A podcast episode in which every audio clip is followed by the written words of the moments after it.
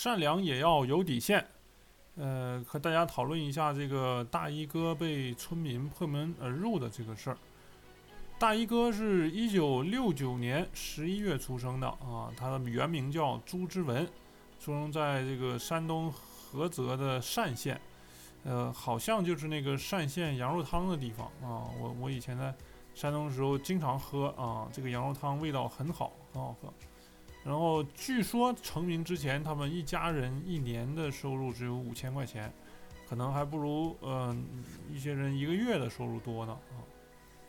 然后他是两千一一年的时候参加电视节目，呃，我是大明星海选，然后一举成名，嗯，唱了那个《滚滚长江东逝水》，就是那个“滚滚长江东逝水”啊，就是这首歌。然后这个二零一二年上了春晚，从此以后就是参加了不少级别还不错的节目啊，算是还可以啊。以他的这个身份来说，算是挺成功的了。然后看年纪的话，大衣哥今年也五十岁出头了啊，算的早就不是壮年啊。在过去的三五年之内，总是不时的传出这个大衣哥被欺负的新闻，反正是有点玩味吧。要么是借钱不还，然后要么是怎么样，嗯，修路，然后反倒被人骂，然后或者就是最近的这个踹门。所以说，最近有一些同学发消息问我，对于这个大衣哥被踹门的事情怎么看？这个其实是很简单的事情，就是举个例子吧，你坐在家里，然后被人踹门闯进来了，你们会怎么看？啊，很显然，这个就是很恶劣的情况嘛，就要报警。在这个时代，有问题找警察啊，还有啥处理不了的吗？呃，很明显是没有的啊。结果大家都看见了，那个踹门的人就被抓起来了。然后从视频上的话，反正也能看到这个人是挺嚣张的吧，说是，呃，怎么样，大衣哥也不敢管我之类的。然后这里插一句，人类是有，我记得是有六个基本的。需求，从安全，从吃饱到这个到情绪到受尊重等等，啊，然后最低级的需求就是安全的需求。要是你们家里呃今天进来一个人，明天进来一个人，那这个日子恐怕就就不好过了。那是不是晚上睡觉还得小心，别被别人进来在头上泼尿呢？是不是？所以这个呃，这个是是很恶劣、很严重的事情。然后有人可能会进行地域黑，说什么农村怎么怎么样，其实也不能这么算。呃，农村跟城市不能割裂开来看，同时也不是所有的农村都是落后的，所有的城市里的人都是优秀的。这个在三四十年前的时候，好像是，嗯，有一阵子这种风气啊，说是农村怎么愚昧之类的，其实并不是这样。特别是在如今已经挺发达的这个。二十一世纪，很多住在农村的人反倒是很有钱的。这个倾向趋势就有点像在德国啊，在德国住在乡下里的人都是很有钱的人啊，他们不喜欢住在城里面，因为很吵，然后很挤，然后大概这个情况。而且这边交通也很发达，你你开车随便开一个半个小时就能到一个，呃，算是一个城市吧。所以说没必要住在城市里面。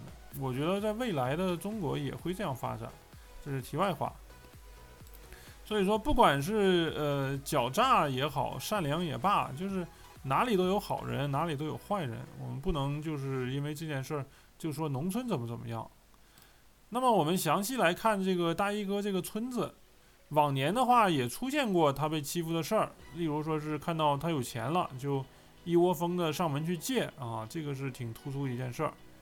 呃，农村的一大特点是很多人都是沾亲带故的啊，就是有点怎么说八竿子打不着的亲戚吧啊，也能也能扯上关系。所以说这个时候的话，一般你是不能开这个口子。呃，就是你借给张三的话，那李四就会来啊，他们就会知道。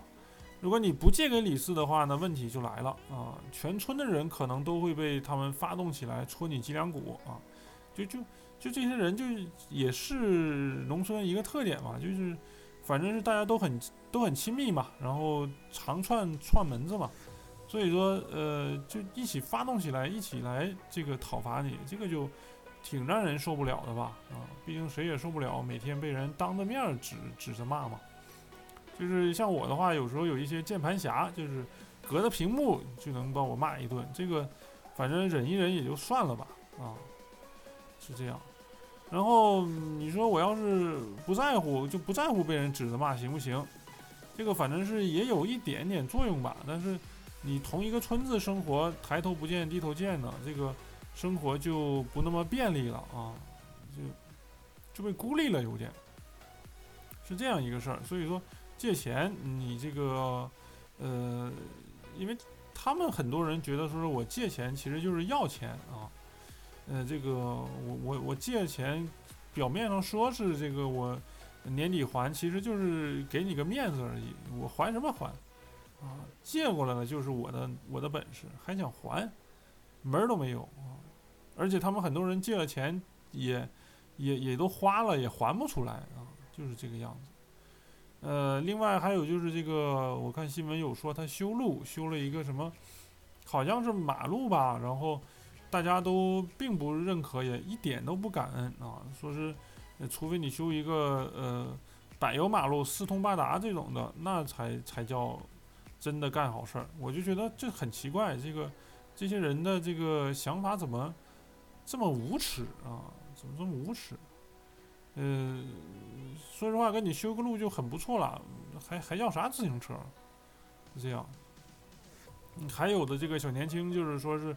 什么什么大衣哥没遵守诺言呢？然后应该每个人发一辆车，再发一万块钱，我就觉得这得多愚昧，这得多不要脸才能说出这种话。嗯，这难道说是大衣哥欠你们的吗？啊，还是说是谁欠谁的，或者说是谁去借助了谁的支持才到了今天的地位的话，嗯，勉强也能说得着一两句。这种的，就是我觉得。嗯，没法说这个事儿，就是正常人都不会这么去想，就正常人都都能觉得说是这样是不对的啊。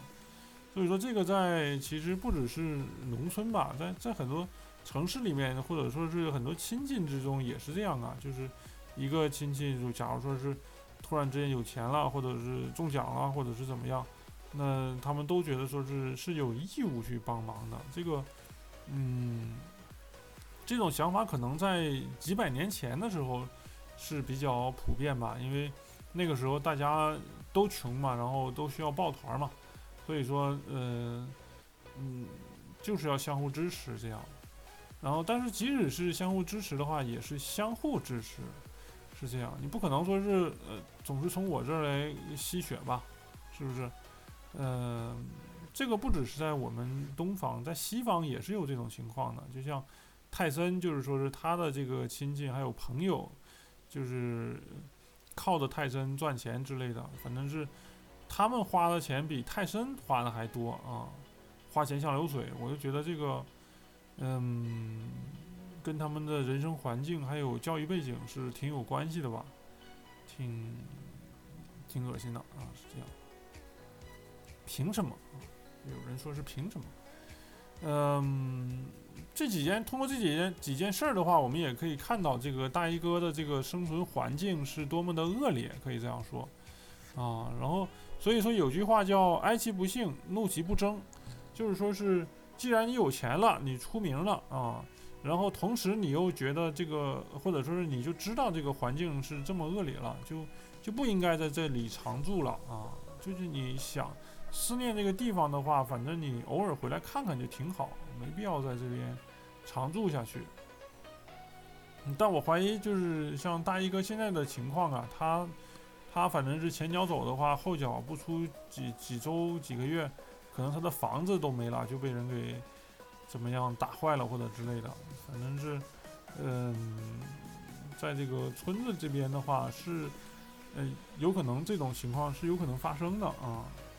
也是挺这个挺遗憾的一件事儿吧，啊，然后还有就是这个大衣哥在挂在嘴边的这个都是乡里乡亲的，就算了。我觉得其实，嗯，有时候啊，纵容其实就是在犯罪啊，纵容就是在协同犯罪。你你你，特别是在看孩子这件事上，你不去制止他犯小错，那么他以后就会犯大错啊。所以我就想起来，小的时候上初中的时候，好像是学了那篇课文嘛，就是这个孩子，然后从偷东西到杀人，呃，最后行刑前把他妈叫过来，然后把他妈给咬了，说是可恨为什么当初他偷东西的时候没有制止他。我觉得这个就是一个很好的这个寓言故事，是这样。所以说，如果大衣哥这种人真的是性格软的话，怕别人说，那那就不要再在原地再待下去了啊！你你很多时候其实这种东西，清官难断家务事嘛，你是搞不定这种东西的啊！所以你无法改变自己，那又去改变环境。呃，总结一下的话，就是出名其实是好事儿，但是如果因为出名被环境所影响，那就应该主动去离开环境啊。活人不能被尿憋死嘛，是是这样一个情况。这个在现实生活中不只是在，呃，不只是大一哥一个人吧，其实对我们每个人都有教育意义。就是说是我们要学会说不，就是当别人占我们便宜的时候，我们不要觉得说是反倒自己不好意思，呃之类的，我们就是大大方方的去说说不啊，去拒绝别人，学会拒绝，这个是。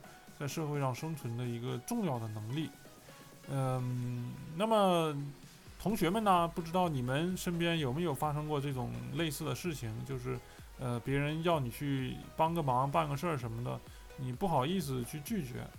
嗯，这里也希望每个同学都，呃，不要受到这种这种琐碎的事儿影响吧，然后每天都很快乐。那么今天的节目就先到这里，感谢大家的收听，欢迎大家啊积极评论、关注，嗯，我们下期再见。我是长夜林森特，一个关注社会热点的人。